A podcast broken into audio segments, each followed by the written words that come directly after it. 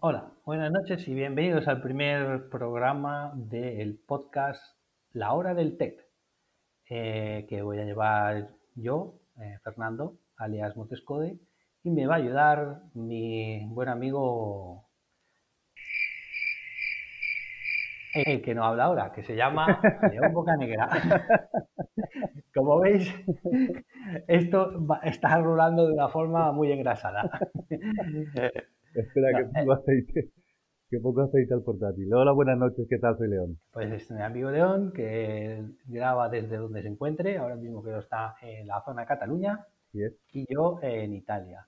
Eh, el programa va a ser muy simple, es un programa de una hora de duración, eh, desde las, todos los jueves, desde las 11 a las 12. La vocación del programa es salir en streaming, pero ah, cuando tengamos técnicamente todo resuelto.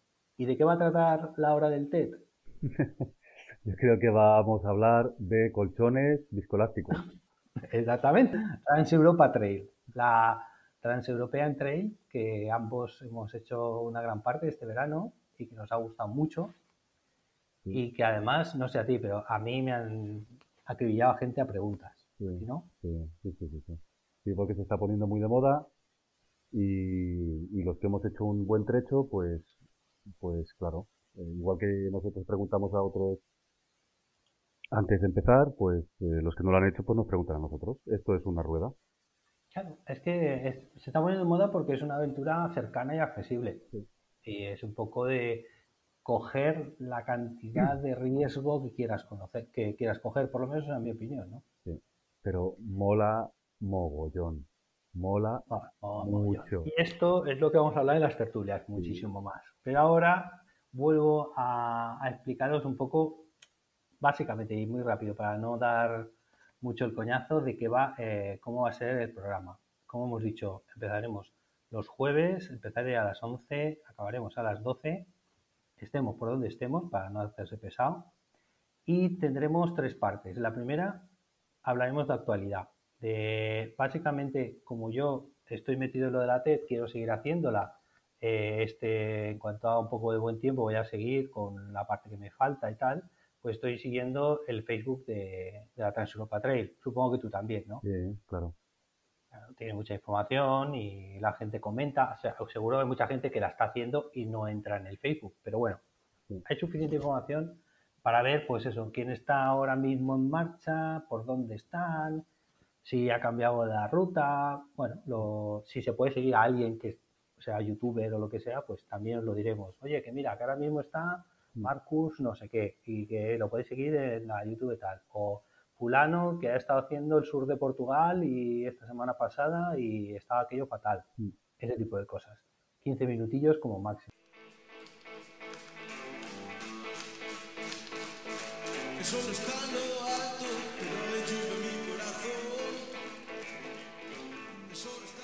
Luego eh, estaré 15 minutos, o yo, o bueno, estaremos hablando del viaje, de nuestro viaje. Hoy hablaré yo de mi viaje durante 15 minutos, eh, como si fuera de forma cronológica, donde me haya quedado en el anterior, y León hará de, de curioso, preguntando, oye, ¿y esto qué pasó? Nada, poquito, lo que lleguemos de tiempo, ir avanzando, o él hablará de su viaje, aunque todos lo podéis ver en en los vídeos de YouTube que hace, que son magistrales, y yo le preguntaré cosas, ¿vale? Porque una de las cosas que no sé si está de acuerdo conmigo, pero de la TED es que hay muchas TED. Sí, sí, desde luego. Lo, que es, lo que es alucinante, Fer, es que tú mismo, haciendo la misma ruta que has hecho en el sentido contrario, no tiene nada que ver. Porque lo, lo, que son subidas en, su, en la ida son bajadas a la vuelta, eh, hay muchas cabañas que no las localizas más que en un sentido. Eh, es, alucinante, esta ruta es alucinante. Aparte, como has dicho antes, es que es viva, que como van abriendo nuevas vías y van cerrando otras, es lo que más me atrae a mí de este, de este proyecto.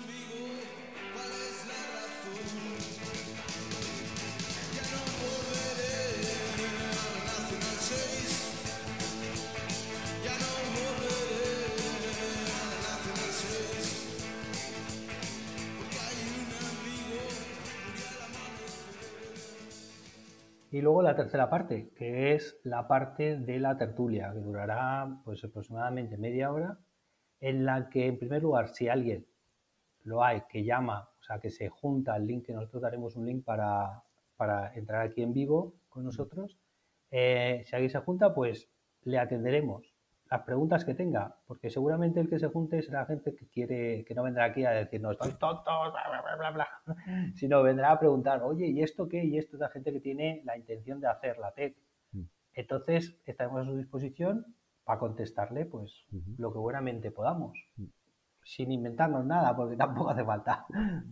lo que no sepamos diremos, pues no lo sabemos, tendrás que vivir, tendrás que vivirlo tú, ¿no? Es verdad. Además, no sé si te pasa a ti, pero a mí me hacen muchas preguntas a las que no tengo respuesta porque, porque eh, según qué tipo de viaje hagas, yo no tengo ni idea de precios de alojamientos, ni idea de precios de cafés, eh, ningún bar, no tengo ni idea de, ciudades, ni de museos, ni de nada que no sea lo que yo hice en concreto. Entonces, mola que la gente participe porque cada uno hace su test, lo que has dicho tú antes. Cada uno hace su test. Unos van en camping, otros van en tienda, otros van en hoteles de cinco estrellas y, entre todos pues se hace, se hace camino. Sí, todas son válidas, o sea, que el tema es coger la moto y viajar, básicamente, ¿no? Eh, de hecho, incluso hablaremos, contaremos alguna anécdota de gente que nos hemos cruzado en la TED mm. y que tenían otro rollo totalmente distinto. De hecho, eh, ahora mismo, a modo de introducción de ese tipo de anécdotas, me estoy acordando de que eh, cuando nos, encontramos tú y yo, en, yo empezando la T, bueno, ya, ya unos cuantos, pero empezando lo que sería Escandinavia y tú finalizándola, me comentaste que habías, me acuerdo de memoria, ¿eh? si no, córtame, que habías conocido un señor con su taza de café, que... No recuerdo. pero que iban muy tranquilos, con de hotel y tal, y... Bueno, eh, eh, me encontré un grupo de cuatro ingleses que sí, quizá... Esos, esos, que eran así como muy caballeros. Sí, sí, sí, yo de verdad, de cuando me quedé, me quedé, me quedé prendado, me quedé prendado de, esta gente. Eran, eran caballeros, eran compañeros. Estuvimos rodando todo el día y, a cada 20 minutos parábamos a hacer un té. Eh, era, era maravilloso, tío. Yo no llevo de nada, soy muy espartano y ellos llevaban todo tipo de comodidades en sus super mochilas eh, moto toma publicidad. Y, y, tenían, incluso tienen un apartado, no sé si lo has visto alguna vez, tienen un bolsillito con agua y tienen un grifito. ¿Ah, sí? Tienen un grifito. Sí, sí, sí. Qué buenada. Tienen un grifito que sacan el agua no está caliente, evidentemente no está caliente, pero que es hace a modo de termo. Si tú la metes caliente, dura bastante. Sí, sí, en la misma mochila tiene una especie de camelback propio, ¿no? te, lo, te, lo, juro que me la pillo, es que me la pillo, porque tiene que ser alucinante. Sacar agua templada, no estaba caliente, pero es templadita, le pones una bolsita de té y a cada 20 minutos ellos tenían que parar a hacer, hacer, hacer un café, porque tenían, dos de ellos tenían raíces finesas. Ah. Y eh, sabes que los finlandeses son los, principales consumidores del mundo de, café. y cada 20 minutos parábamos y era una risa, una guasa. La gente eran, son Estamos en contacto con esta gente. Mm. pues eso, es que hay gente que, que te toma la TED de una forma distinta. Entonces, de vez en cuando, pues contaremos alguna, algún chascarrillo de eso. sí.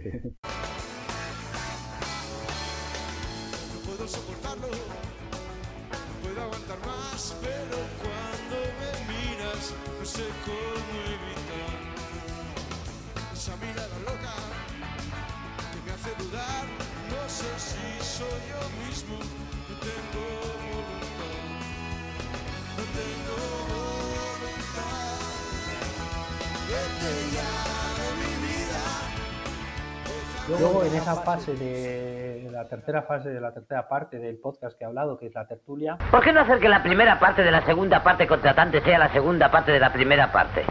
Si no viene nadie, si no nadie viene a, a visitarnos, a interrogarnos sobre qué tal, pues haremos, hablaremos de, nuestros temas, de, los temas polémicos de la TED, lo típico de el trazado es para viajar o hay que forzar hacer más kilómetros de off-road aunque tengas que dar un loop o tal. O el tipo de el tipo de moto adecuado, que si las maxi trail, que si las más ligeras, que si tal, ¿no? que hay que llevar, de que o de de los países, de diferencias que hay, la legalidad en cada sitio, de, bueno, de, de, comer, del agua. Ay, sí, tío, el agua. El agua. Importante, basiquísimo, basiquísimo. Ya te digo. Ya te digo.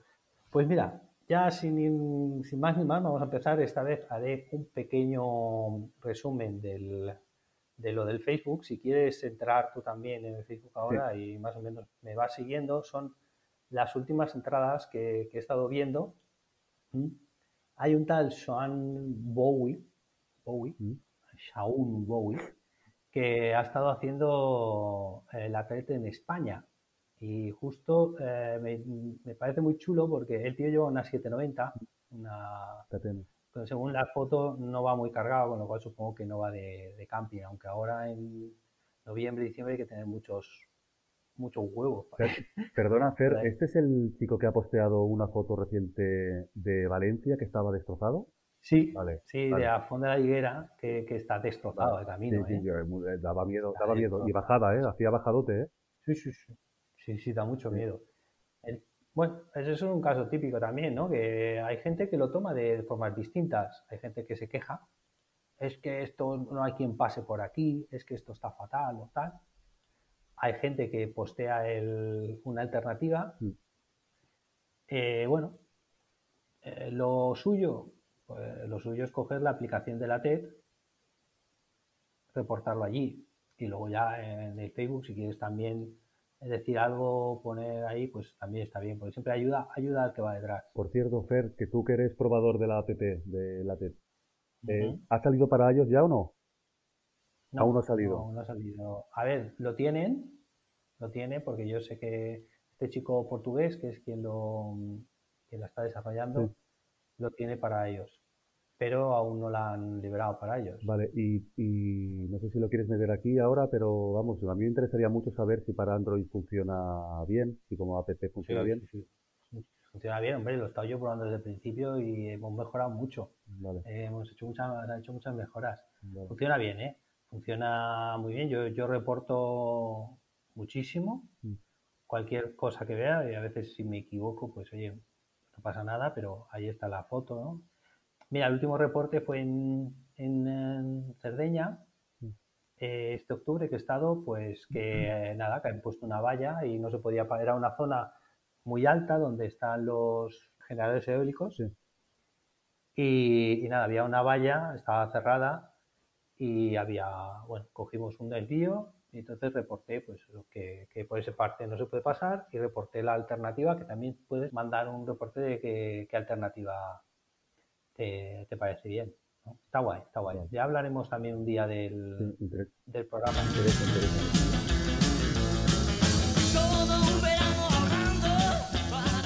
¿Y luego has visto lo de las chicas estas que se han ido a hacer la TED de Lituania? No. Eh, un grupo de ah, pues, un, grupo de chicas, las Enduro Girls, creo que se llama. ¿Qué dices? Sí, por un montón de motos, yo que son seis, son chicas o siete y que han estado haciendo la, la TED Lituania. Estaban comentando, bueno, hay una foto muy graciosa de eso, de, estaban comentando que decían que era fácil, pero cuidado, porque claro, es que depende, porque hay una zona que les pilló con barro y ya no es tan fácil. Pero tienes unas fotos muy chulas de, de las chicas estas por ahí, por toda Lituania. Pues no, no, ¿Sabes qué pasa? He notado, yo no sé tú, pero yo he notado desde el último, no sé decirte, sí, desde antes del verano para acá, yo, desde que yo llegué no sé si es porque, no sé si me pasa como con las embarazadas, ¿sabes? Que te mola tanto la TED que solo ves embarazadas. Pues, pues a mí con la TED me pasa un poco igual. Estoy viendo 200 trillones de posts diarios que yo ya he perdido, antes lo controlaba todo mucho más. Ahora me resulta complicadísimo. No, no, no, eh, ya te digo yo que no es el tema de las embarazadas, porque yo, he hecho, yo también me, me pasó exactamente lo mismo, y como yo soy un tipo muy cabezón y científico, pues dije, no puede ser. Entonces, digo, ¿será cosa mía? Entonces me puse a mirar el Facebook de antes de verano y no había, no había, o sea, estaba muerto. ¿Verdad? O sea, muerto no, me refiero, era muy, muy lento, que habían seis posts a la semana. Sí, es que la sensación que tuve era esa. Ahora ya, ya ahora me estás hablando de estas chicas y, y, no he visto ni, y lo, lo, consulto casi a diario el, el, la página de TED y no se me ha escapado. Sí, Se me ha escapado. Pues, ¿Has visto esa, esa foto que están metidas de barro hasta las orejas con una BMW? No. Ah, la verdad, pues están fotos muy chulas. Es, eh, estas chicas pues están eso, haciendo la TED ahora. Estoy tirando, tomamos. estoy tirando muy para atrás, muy para, para atrás y no aún no he llegado. Eh, del 18 de noviembre es la Ah, publicación. vale. Ah, pues mira, ahora estoy en 18 de noviembre, casualmente. Sí. De Jurga Zukauskaite, debe ser eh, de allí. Bueno, pues voy tirando.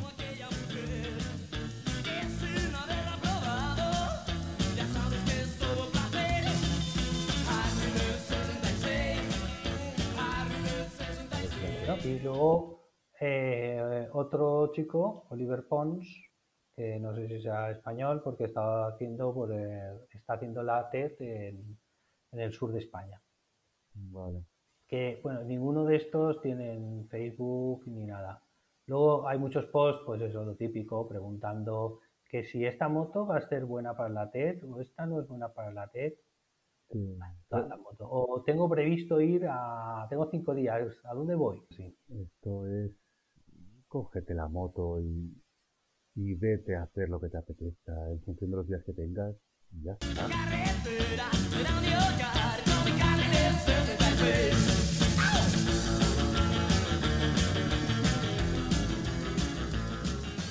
Porque si Mm. te dice, siempre habrán, es que siempre hay defensores y detractores de un modelo. Eh, Si te habla un detractor, ¿qué vas a hacer? ¿Te vas a quedar en casa?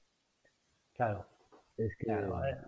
Mira, ahora mismo estaba viendo dos chicos en, en Holanda con motos totalmente sin, o sea, sin equipaje ni nada. Son holandeses que han ido a dar una vuelta por la TED y se lo han pasado pipa con motos de cross country, Eli Patmos.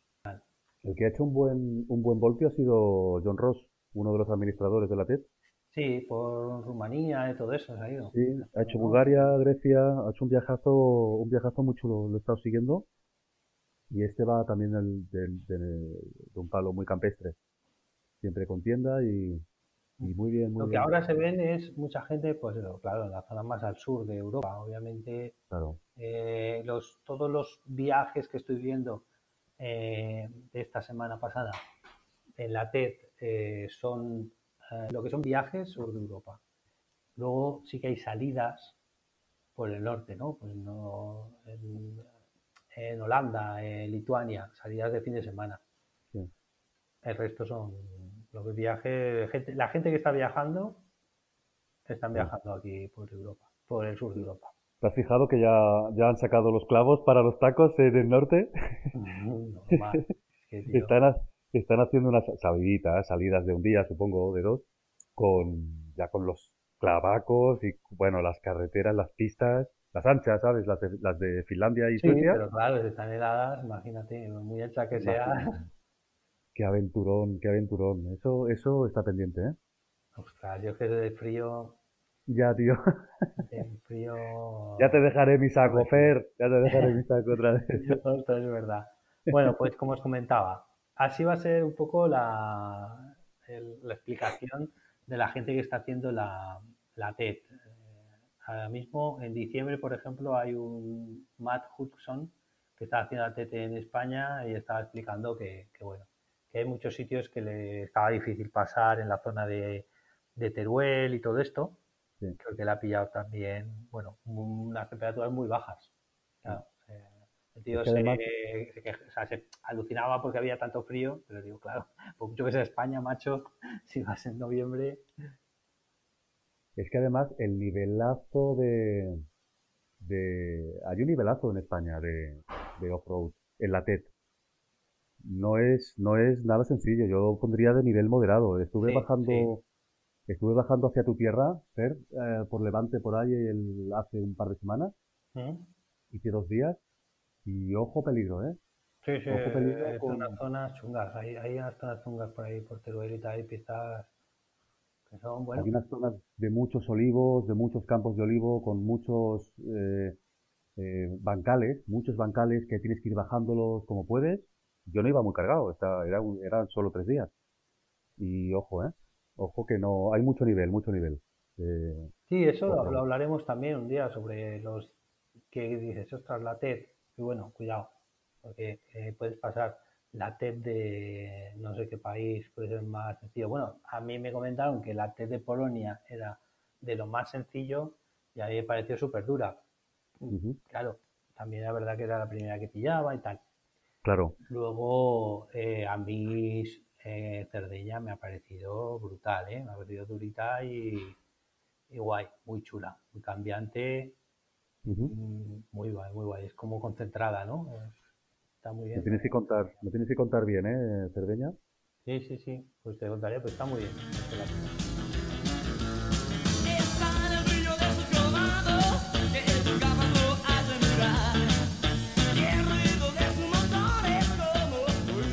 mira, pues hablando de contar, ¿quién quieres que empiece a contar 15 minutillos, un par de días de, su TED? Empiezo yo y tú me haces de las preguntas que quieras, ¿te parece bien? Venga, empieza, empieza. Yo nací en una noche de verano. No, no, un poco más tarde, un poco más tarde. Al principio estaban los dinosaurios. y, tú, y tú entre ellos, ¿no? pues sí, casi. Bueno, os cuento. Entonces, mi viaje de lo que es realmente la TED, eh, empieza en Schwerin, norte de Alemania, y ahí es donde empecé a hacer la dirección oeste. Eh, todo eso fue todo asfalto, porque en Alemania no se puede ir por off-road. Eh, la TED, porque ya me quedé así. Primero, al principio no me funcionaban bien los sistemas de navegación, no sabía cómo hacerlo. Lo daba con pantalla, pero hacía tanto calor que el teléfono móvil se me apagaba del calor y iba medio perdido, avanzaba poquísimo, pero bueno, como era carretera, asfalto, pues siempre vas más seguro. Y encontré, mm. los pueblos son muy bonitos, pero si realmente no se quiere hacer, o sea, si tú vas a buscar campo, mejor que Alemania te lo saltes, porque realmente eh, sí, para hacer turismo, pues está muy bueno, pero poco más. Realmente no tuve casi, bueno, ningún problema en toda Alemania, solo eso, que una vez mm. que se metió por Claro, estás pensando que solo se puede asfalto, solo se puede asfalto, mm. y hay un trocito de unos 500 metros que es eh, off-road, que debe ser alguna antigua carretera o algo así, pero es legal. Pero ¿qué pasa? Que justo, o sea, son 500 metros y luego tienes que, girar a la izquierda. Yo seguí recto y me seguí por la parte que era que, estaba prohibido. y, nada, empecé a sudar porque yo, claro, pensando en los alemanes como son, yo digo, esto no puede ser, me estoy equivocando. Pasé una pareja de señores que iban andando que me miraron, una pareja mayor que me miraron, que vamos, me, clavaron puñales. Y, luego llegué a un sitio y habían eh, dos chicos con caballos. Entonces dije, aquí ya no puede ser, tío. Di la vuelta y efectivamente cuando volvía me volvieron a clavar los puñales los señores mayores y ya miré el mapa y efectivamente tenía que girar a la derecha. Lo pasé mal, tío, lo pasé mal. ¿A ti no te ha pasado eso de, pasarlo mal, de, de meterte por un sitio y decir, ostras, ¿estar haciendo algo malo? En algún vídeo le he contado, llega un momento que te conviertes tú en tu propio policía. Entonces tienes un código moral que procura respetarlo. Eh, en un viaje largo, si empiezas con, con demasiados, con demasiadas eh, reticencias a la hora de avanzar, no acabas nunca. Porque tú lo que quieres es respetar, quieres hacer las cosas bien. Pero hay veces que te encuentras muchos atascos, muchas barreras, muchos barrizales y tienes que hacer cosas que no, que quizá en un viaje, nada, en una salida de un día no harías al lado de casa. Pero como tienes que avanzar, al final lo procuras hacer de la mejor manera posible y no lo haces con mala intención. Pero es que hay veces que sí que haces cosas que no, que quizá no correspondan. O te metes en cosas que te saltas normas y te saltas leyes o te saltas cosas, pues hay veces que, hay veces que, tienes que hacerlo. Yo miro de respetar siempre la naturaleza. Las leyes de los hombres, yo creo que están para saltárselas muchas veces. Pero las leyes naturales, eh, ahí sí que ya hemos, para mí, eh, ya tocamos fuego. Ahí, eh, cuidado. Sí, la, principal cosa es no hacer daño a la gente ni a la naturaleza, ¿no? Claro, yo te hablo de pues eso, barreras que ponen porque es una zona de explotación maderera y que cierran las barreras para que no se lleven los troncos. Eso lo he visto mucho en Escandinavia. Pues estas barreras me las paso como, como pues nada, no me cuesta nada. Otra cosa es que es un parque nacional y resulta que es una zona de nidificación de aves, eh, como me pasó en un parque nacional en Francia, no recuerdo dónde. Pues te das la vuelta y coges un, un atajo asfaltado. eh, depende ya un poco de tu código moral. Bueno, así que salí de, de, ese sitio, ¿no? Donde era ese trocito que hay, que no llegarán más de 500 mm. metros. Y luego nada, otra vez, carreteritas preciosas por pueblos, pum, pum, pum, pum, hasta que ya se me hizo, bueno, comí por ahí de camino y ya se me hizo tarde y yo, deseando llegar a Polonia para poder plantar la tienda, porque quería hacer white camping, sabía que en Polonia te dejan.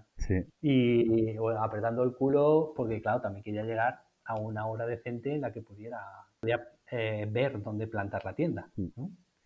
Y pues eso fue pasar la frontera de, de Polonia, que por cierto habían policías ahí en la frontera y, se me ocurrió una cosa muy graciosa porque decía, estaba pasando una frontera, era mi primera frontera de la TED, y me imaginaba como si fuera una frontera de estas entre Chiquitistán y Kazajistán.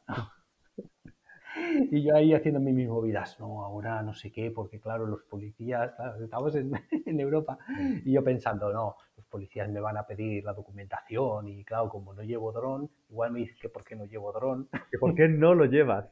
Claro, claro, sí, era de coña, me lo estaba haciendo yo de coña, para divertirme.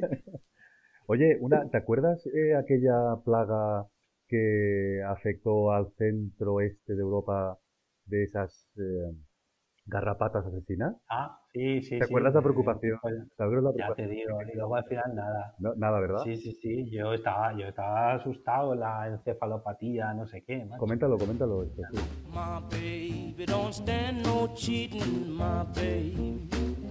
Pues sí, sí, en teoría, poco, poco antes de salir. Sobre todo en Polonia. ¿eh? Oye, eh, un tío mete un, un post en el Facebook, ¿no? Sí, sí, la TET, la TET.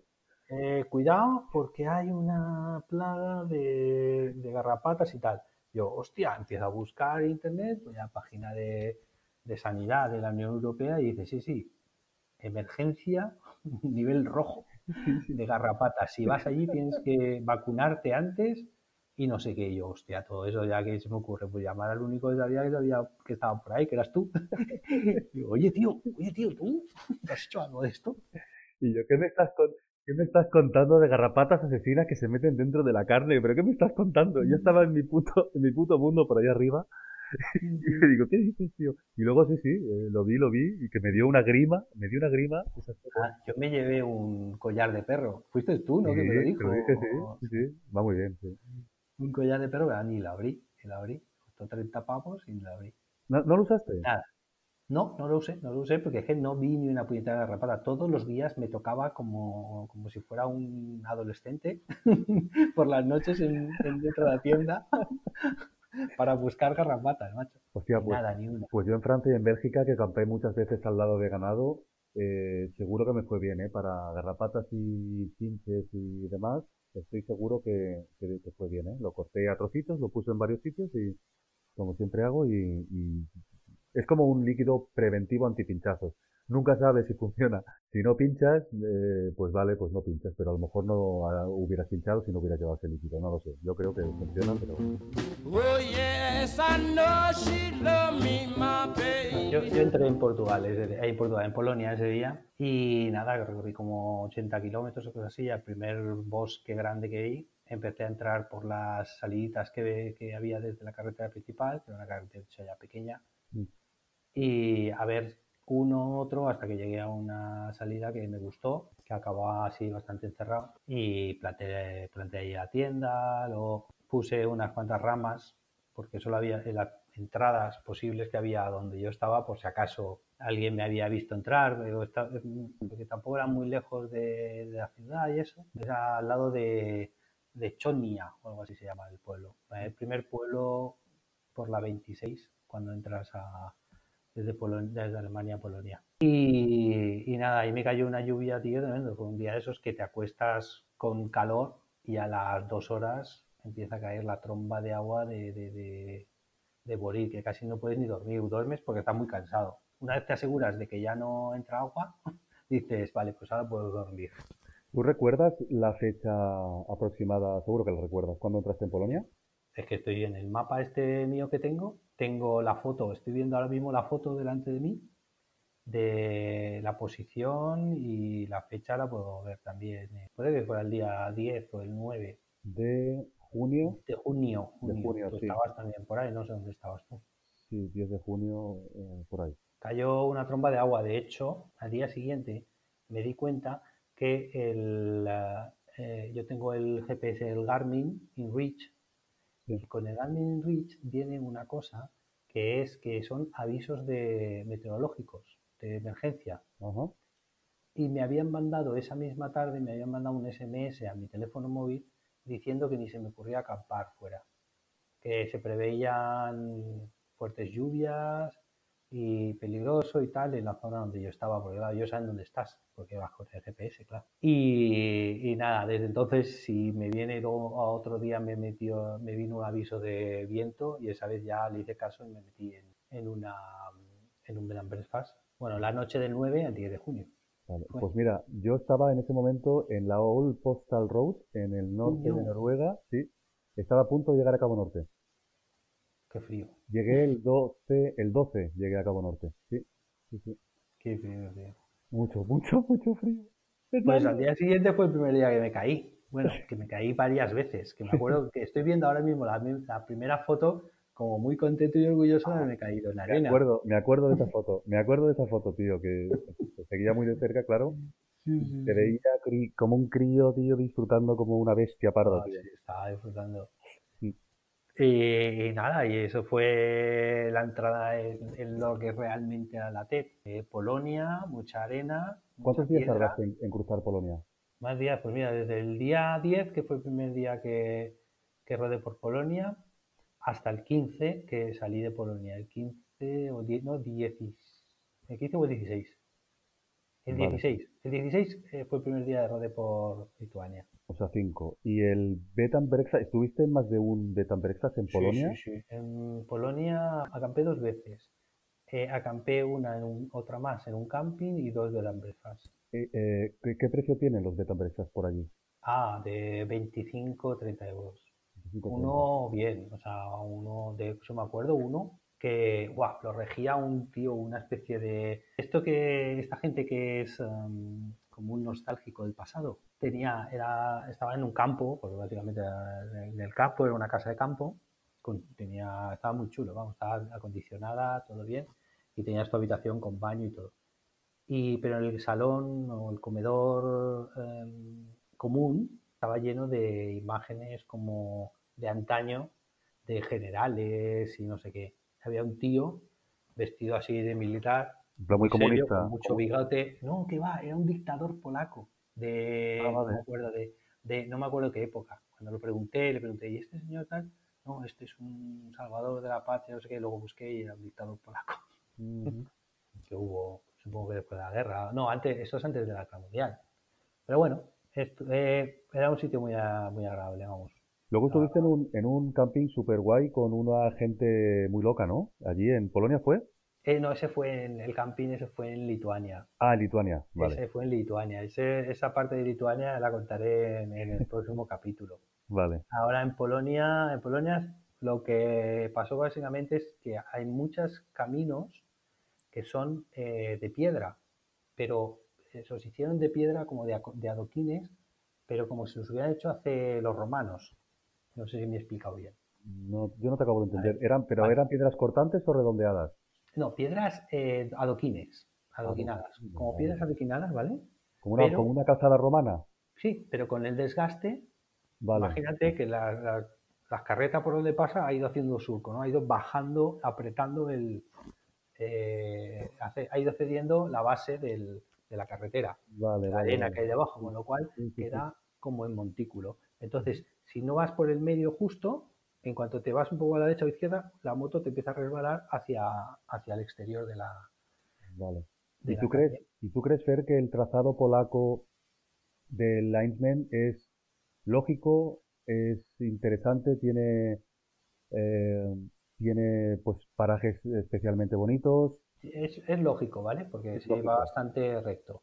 Lo que pasa es que tiene dos cosas. Tiene una desviación en la que te hace pasar por eh, una especie de estación de esquí en Polonia, que es la única que hay, porque tampoco tiene mucho. Y luego tienes también otra desviación, que es un loop, que es de enduro, pero es que, vamos, entras por un sitio y vuelves a salir por eh, casi el mismo sitio, con lo cual se ve que es bastante endurero, bastante cañero. Pero es un loop cortito, de en plan Sí, una sí, sí, hora. sí, cortito de una hora. Sí, sí, Una hora, vale, vale, vale. Cortito de una hora, que yo si lo ibas a ver no lo hubiera cogido, lo cogí porque tal. Y luego tiene una parte que es de las más bonitas que hay, ¿Mm? que es casi al final. El, ca- el camino, el trazado, tiene unas, ah, unos puentecitos de madera.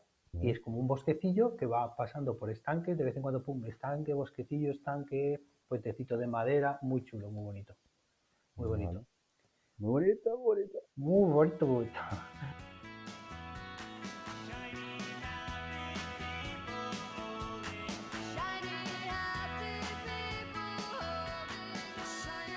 Y luego se come muy barato también en Polonia, eso es importante. ¿Tú cómo comías?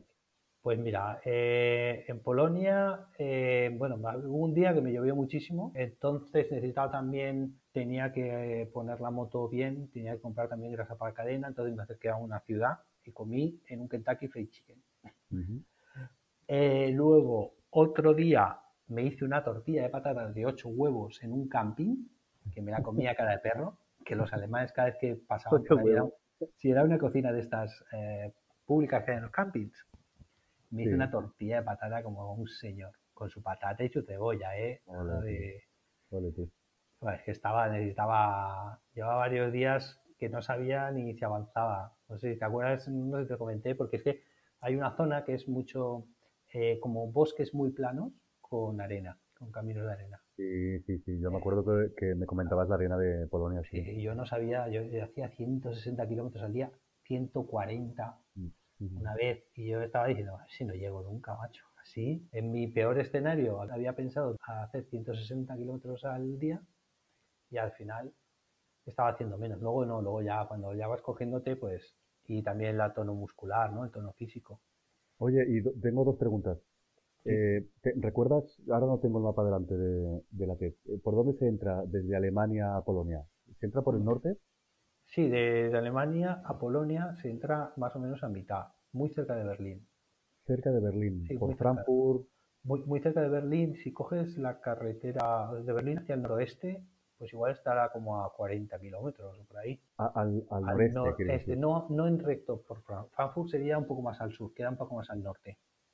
Más al En- norte de sí, Frankfurt. entre Vale. Frankfurt y eh, Szczecin o algo así, como se llame. En Szczecin, sí. Vale, vale, vale. La mitad de Y- camino. y- Y ahí ya entras, Vale. ahí ya entras en, en track, ¿vale? Ya entras ya en off-road directamente, no, Vale. no tiene, ¿Y luego por dónde se sale a Lituania? ¿Por dónde se sale de Polonia? pues por debajo de Kaliningrado, eh, no sé, te diría entre, ah, es que más o menos a mitad en la frontera que tiene Polonia con Lituania, más o menos a mitad. Muy por el, muy por el norte, vale, vale, vale. Por Volo- cerquita de, de la frontera con Bielorrusia. Sí, este Ah, sería el vale, bien, punto, bien. por cierto, que es un bosque precioso, precioso. Ahí se puede acampar de puta madre, tranquilo. Hay una ruta muy, Vale. muy chula, muy chula. Vale, estoy viendo ya el Suwalki por aquí, más o menos Au- Kaunoris. Augustau. Benzinki. Ahí hay, hay un bosque precioso y se puede acampar. Hay un sitio para acampar muy bonito, mm, lo típico. que- Hay muchos laguitos también. Sí, sí, sí. La, la zona de Polonia es más de estanque, es un lago así como más plano. Mientras que la zona de Lituania ya son laguitos bonitos. Vale, Bueno, y la zona de Polonia que linda con Lituania también son laguitos bonitos. vale. Esa parte de- está muy bien, esa parte está muy bonita. Más atrás hay mucha zona de campo, en lo que sería la, la zona intermedia de, eh, vamos a decir, todo, todo lo que es la mitad de Polonia. Es una especie de, mm, ¿cómo diría yo? Muy llano, ¿no? Sí, es muy llano. O sea, eh, Y tu además te sube mucho la temperatura al mediodía y te baja mucho por la tarde, por la Vale, noche. eso en cuanto cae no. la noche, aquello. Claro. Está muy lejos de la influencia del mar. Sí, sí, sí. Te, te- Vale. te- te baja mucho y por la noche baja mucho la temperatura allí. Y por el día, bueno, a, las 10 de la mañana yo me acuerdo que pasaba pueblos, hay pueblos muy, eh, muy antiguos, no, antiguos no, eh, como muy poco desarrollados, la gente se va de los pueblos. Y entonces si queda Mm. gente ahí también paro, ¿no? Y ves mucha gente eh, por el pueblo pues parado. No Deambulando, nada que ¿no? hacer, sí, deambulando. Y muchos Mm. a las 10 de la mañana, a las 11 de la mañana, ya sin camiseta, porque para ellos 20 grados es calor. mueren de calor. Y lo ves ahí, todos los tíos sin camiseta, era un poco, es un poco raro. Vale, hoy, hoy cruza por algún parque nacional que esté prohibida expresamente la acampada? No, yo no he visto ninguna señal de prohibido acampar, ¿eh? en ningún caso. En todos los sitios que he acampado no me ha dicho nada. Cuando he comentado a alguien que iba a acampar, no me ha dicho nada. No, no lo ha visto ni mal ni bien. Yo tenía entendido que eran, que eran bastante permisivos, eh, pero por ejemplo en Francia, cuando cruzaba yo por parques nacionales, eh, tenía que esconderme mucho, mucho, mucho si me tocaba dormir por allí, porque allí sí que te crujen, te cogen y te crujen vivo. Ah. En Francia, te digo, ¿eh? pero en el este tenía entendido que son todo y ser a lo mejor un parque nacional, creo que son bastante más permisivos. yo, yo en Polonia no he tenido problemas, bueno, ya obviamente a partir de ahí, Lituania, todo esto, ni, ningún problema. El único problema, así entre comillas, que he tenido, pero porque no me, no me he atrevido a acampar, ha sido ya eh, cuando llego a Bélgica, yo no, yo no me he atrevido a acampar He ido a mini campings, que son más de, 12 euros, de 7 me ha costado uno. Y, esto fue Polonia, muchas caídas, bichos muy gordos, tío. He visto conejos enormes en Polonia, pero enormes, ¿eh? de verdad. Ah, sí, lo dijiste. conejos que parecían eh, cerdos. No pasada. Eh, aves rapaces también un montón, porque todo eso es plano y hay muchísimo grano, muchísimo tal. Y aves rapaces estas enormes también he visto, vacas gordas. La verdad es que sí, Polonia, la naturaleza, mucho también ciervo en los campos por la, por la mañana, porque a mí me gustaba, yo salía pronto por la mañana porque a mediodía hacía mucho calor. Mm. Entonces, eh, pues al amanecer pillas muchas veces los animales, ¿no? Muy guapo, Polonia.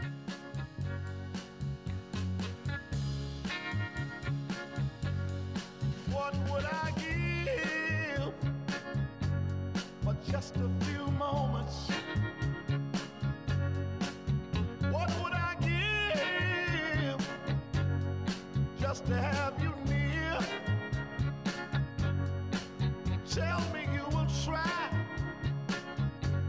to slip away somehow.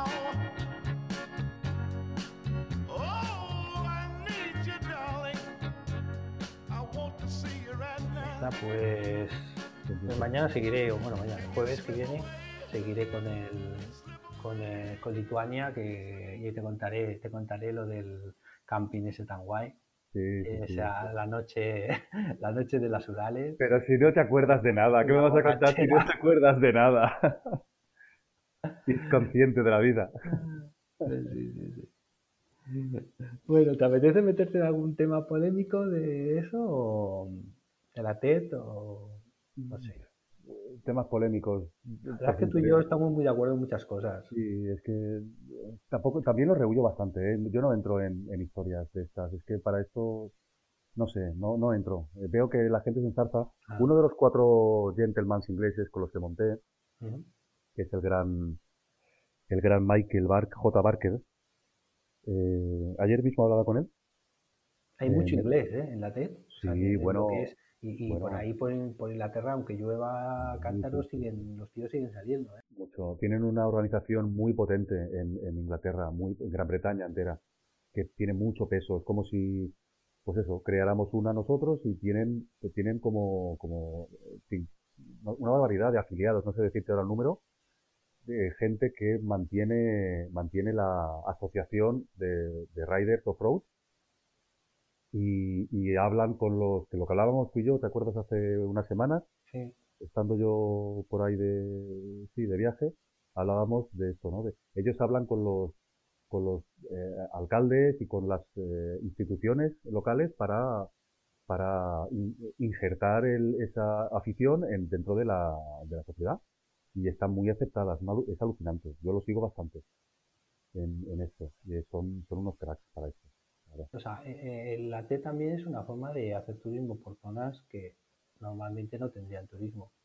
Porque intenté un trozo de T eh, española, hice desde Guadalajara, bueno, Cuenca, mejor dicho, pues hasta Jabalambre. Y pasé por zonas que yo conocía, zonas de Teruel chulas, pero pasé por zonas que no conocía, que están súper chulas, que son de esas que te las apuntas y dices, ostras, tengo que venir aquí con mi chica un día, porque esto está muy chulo. que, que si no hubiera pasado con la TED, pues nunca, hubiera, nunca iría. ¿no? Y eso es algo que hay que, hay que ayudar a... Pero bueno, aquí ya sabes que es el país de las prohibiciones y... Bueno, pero Inglaterra, tío. No, no, no, quiero decir... Todo eso también España, España. España es eh, el país de las prohibiciones y del poco respeto por parte de todos y en todos ya se acaba la.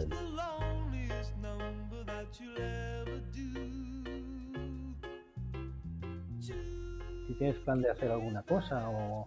Pues ahora me quiero... Sí, ahora me quiero, en cuanto... Quiero, quiero probar la 700, la Yamaha 700. Motarroca, tío, según dice por ahí, es una pasada. Tiene, tiene, está teniendo muy buenas, muy buenas críticas. El otro día la presentación de la 700 en, en, en, Zona Cero, eh, conocí a tres clientes que ya la tienen y estuve montando una por allí alrededor, ¿eh? Y bueno, le había hecho unas cuantas modificaciones, un, tío muy apañado. Y, y, este me está liando para hacer un, un una ruta, un track desde Barcelona, Barcelona-Zaragoza, siguiendo el trazado del AVE que yo de entrada digo, esto es un poco friki, porque sigue todo el rato el trazado del AVE, ¿eh? Y, de línea recta. Sí, sí, sí, sí. Es que me miré el track y digo, a ver, esto, no sé, por el, por el gusto de, eh, no sé, de montar por tierra, no es, yo no lo veo demasiado atractivo. Entonces, en esos días, no sé si haré esto, o bien me, me tiraré tres o cuatro días para probar la moto bien por, pues sí, por zona sur, zona sur. Me gustaría volver a, volver a Teruel, zona de Teruel, me gustaría ir a machacarla. Sabes que, bueno, la verdad es que sí, Teruel está muy chulo y tiene muchos caminos. pero desde Barcelona, la verdad es que en un periquete te plantas en, Cerdeña, macho. Sí, sí, sí. Eh. Y ahora mismo en invierno los precios del ferry te cobran lo mismo, o sea, lo, que te cobran es, eh, vamos, te dan gratis el, la moto. Eh, el camarote. Ah, la, gratis el camarote, vale. Claro, Oye, entonces te cuesta lo mismo que si hubieras pedido un butaca, igual por 50 euros, 70 euros, 60 euros, puedes estar allí. Y oye, aquello que es tan montañoso, eh, ¿cae nieve ahora en invierno, sabes? ¿Crees que cabrí que... En Cerdeña, en no, en Cerdeña no. En Córcega igual, si en Cerdeña muy alto tiene que ser para que caiga la nieve. No te sé decir, te lo puedo mirar. Pero la verdad es que Cerdeña está muy bien porque llegas y ya te pones a hacer el campo, ¿sabes? Que... El trazado va de norte a sur. Sí. ¿Y cuántos días tardaste en hacerlo, el de Cerdeña? Tres días, dos, dos días, porque el primer día llegas y solo, solo tienes la mitad del día, porque llegas a mediodía casi, a las 11. ¿Llegas a, a, Cagliari, el ferry? no, no, el ferry va a Puerto Torres. Puerto Torres. Al norte. Al norte, vale. Mm. Entonces puedes hacer varias cosas, puedes irte a Calgary y empezar de ahí subiendo, que estará más, porque parece que no, pero la isla es norte-sur, con lo cual cambia bastante eh, la meteo del norte y del sur, ¿no? claro, claro. Y, y, la zona de carga y eso es como más calidad. Y puedes empezar por carga y vas subiendo y acabas ya cerca de Puerto Torres, bueno, en Puerto Torres y ya coges el ferry de vuelta, que lo que pasa es que el ferry de vuelta sale a las 6 de la mañana.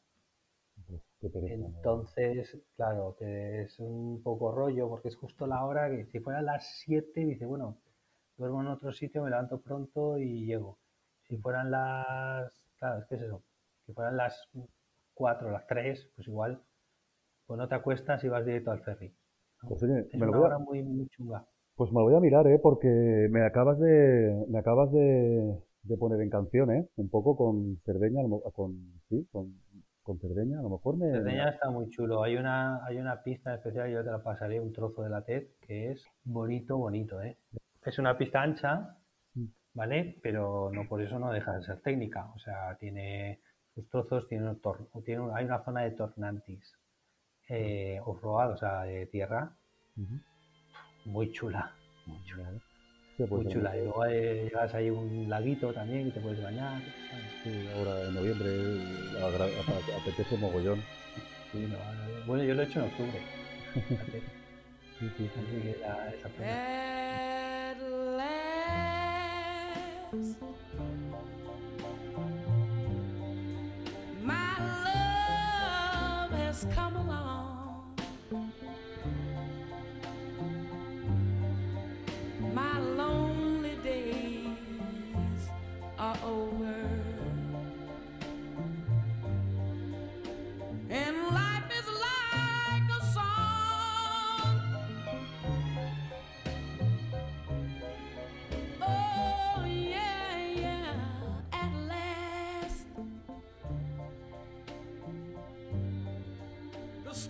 Bueno, amigo, pues creo que con esto ya hemos, hemos vuelto, que tampoco quiero que sea muy largo el, el podcast.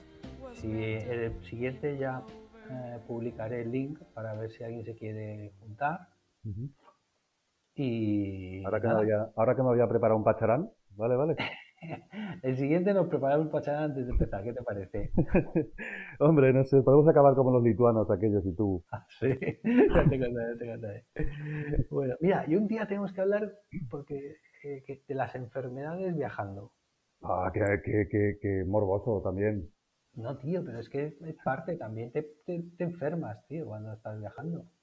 Pues eh, te pones una tirita y ya está. Sí, también. Te pones una tirita, pero Sí, más que, sí, enfermedades y, lesiones, ¿no? Que, no, que tenemos cuando nos claro, caemos. lesiones que no son gordas, pero que son lesiones. ¿Sabes lo que decir? Sí, sí, Hoy mismo he estado, hoy mismo he ido al, médico que, fíjate, yo volví en junio finales, el 1 de julio volví a casa. Y desde entonces arrastro eh, el codo de golfista, que me ha salido del último viaje, y una muñeca que la tengo estropeada también de que se me cayó la moto encima. Y hoy mismo he ido a, bueno, pues a pedir eh, placas y a pedir pruebas para, para ver si hago la rehabilitación o qué. Sí, estas lesiones sí que son, no son graves, pero que molestan. La verdad es que molestan mucho la, conducción. Y es que son día tras día. Entonces, es una cosa que, que nunca sabes. Esto como, como lo de cuando te están metiendo por una pista de barro. Que mm. dices, ostras, ¿cuándo me doy la vuelta? ¿no? cuando, ¿Sabes cuándo te das la vuelta? La vuelta te la das cuando tienes la mierda hasta el cuello. Y entonces es cuando dices, va, ya ahora, ahora ya tiro para adelante. Oye, ¿sabes que yo pasé por la zona, una, pista, un trozo de barro con que había mierda de vaca que hay en tu vídeo, en uno de tus vídeos? Sí. Pero yo pasé, estaba aquello medio seco, habían charquitos de esos, y olía fatal pero fatal. ni me imagino cómo lo pasaste tú. O sea, ni me imagino. Yo cuando vi el vídeo digo, madre de Dios, si cuando yo pasé estaba a punto de vomitar sobre el dolor, pasé con el culo apretado diciendo, no me estaba, estaba sitio seco, o sea, había una railera seca por la que pasar, ¿no? Eh, digo, hostia, macho. ¿Tú recuerdas en el vídeo, en el vídeo este de Francia sale como me caigo de lado hacia el charco? Sí, sí, a, plomo. O sea, aquel momento era agotamiento físico extremo de saber que me voy a caer y abandonarme totalmente. Fue aquello de no puedo hacer otra cosa más que dejarme caer porque no puedo poner ni el pie en el suelo. O sea, tampoco llegaba, ¿eh? No llegaba. Era agotamiento de estoy perdido, me voy para abajo y sé que me voy a ir abajo, ¿sabes? Era una sensación de de derrota total. y, lo que a veces... y, aquello, y aquello no acababa más que empezar el problema, ¿eh? En ese momento. No acababa más que empezar y estaba derrotado total ya, ¿eh? Claro, pero no sabes cuándo lo dejas, porque muchas veces, a ver, tú estás acostumbrado a, a tirar de punto honor, ¿no? Para adelante, porque si no, nunca empezarías un viaje como estos. O sea, y al cabo, siempre tienes que ir, vas un poquito más allá de lo que de lo que tu cordura inicial te dice, ¿no? Decir, oye, desde luego entonces, pero hay veces que dices, hostia, no me estaré pasando. ¿Hasta dónde? Es que voy solo. Es que si fuera con otro, igual te lo diría el otro, pero al ir solo eres tú, tu propio. Pero ¿sabes qué pasa? A mí lo que me daba mucha, mucha tranquilidad era el hecho de estar en Europa. Claro, es verdad. En cualquier momento. Es una gran cosa de la TEC, estás en Europa. Claro, claro. Yo por eso. Eh, eh, si en ese mismo instante, en ese mismo lugar en el que tú tienes un problema, no tienes cobertura, simplemente andando 15 minutos para arriba o para abajo, la vas a tener. Y tú sabes que ahora poniendo cualquier mensaje de socorro en Facebook, ya no te hablo del INRID que llevas tú, o el otro aparato de este que no sé cómo se llama ahora, el, el, gen, el gen, ¿no? El gen. El gen. O ya no te digo eso, el espeso, el spot. Eh, pones un mensaje de, ayuda en Facebook y te vienen dos compañeros y no tardan más de dos o tres horas. No tardan. Te viene uno para llevarte a ti y otro para llevar tu moto. Estoy convencido. Por eso yo me esfuerzo al límite aquí en Europa. En otros viajes que he hecho soy un poquito más conservador. Pero aquí en Europa... Sí, ahí yo también recomendaría a la gente que, si va a hacer la TED y va a estar un tiempecito, eh, que se cojan el Facebook que diga que va, que no sé qué, porque la gente luego le puede ayudar si hay algún problema o sabemos por dónde está. ya hablaremos otro día de, los grupos específicos que hay de, de, riders. Sí, sí, sí, y de, links interesantes para buscar dónde dormir y de muchísimas cosas. Pero hoy ya llevamos 57 minutos de audio y quiero cerrarlo eh, ahora porque sí podré poner un poquito de, pues musiqueta entre medio para que no echamos el candado maestro. Muy bien. Saluditos y buenas noches. Chao, chao. calles donde el amor se convierte en un bien escaso Nadie mira a nadie, nadie dice ni pío. En pleno mes de agosto y yo siento tanto frío, vacío, tío, porque la gente desconfía. Porque si eres legal te patean día a día. Porque siempre tienen más los que menos lo merecen. Porque los cabrones ríen y los honrados padecen. Porque no puedo ser libre si no hago daño a nadie. Porque los que lo hacen siguen estando en la calle. Y allí es donde estoy yo, protegido por los míos. Paz a mi colega Frank que me sacó de más de un lío. Y ahora sonrío cuando rebusco en mi memoria recuerdos de miseria, recuerdos de victoria, recuerdos de esa gente que por mí no dio ni un duro. Siempre le planté cara a aquel que quiso batearme el culo. Escucha esta historia, es la historia de mis males, es mi historia, basado en hechos reales. Estas son las cosas que suceden en mi piel. Los días son breves, ya lo sé. La vida se consume sin querer. Y esta es la vida que me tocó conocer. Bueno, pues esto ha sido todo por ahora. El jueves que viene tenemos otro capítulo con mi amigo León Bocanegra y con el que quiera entrar.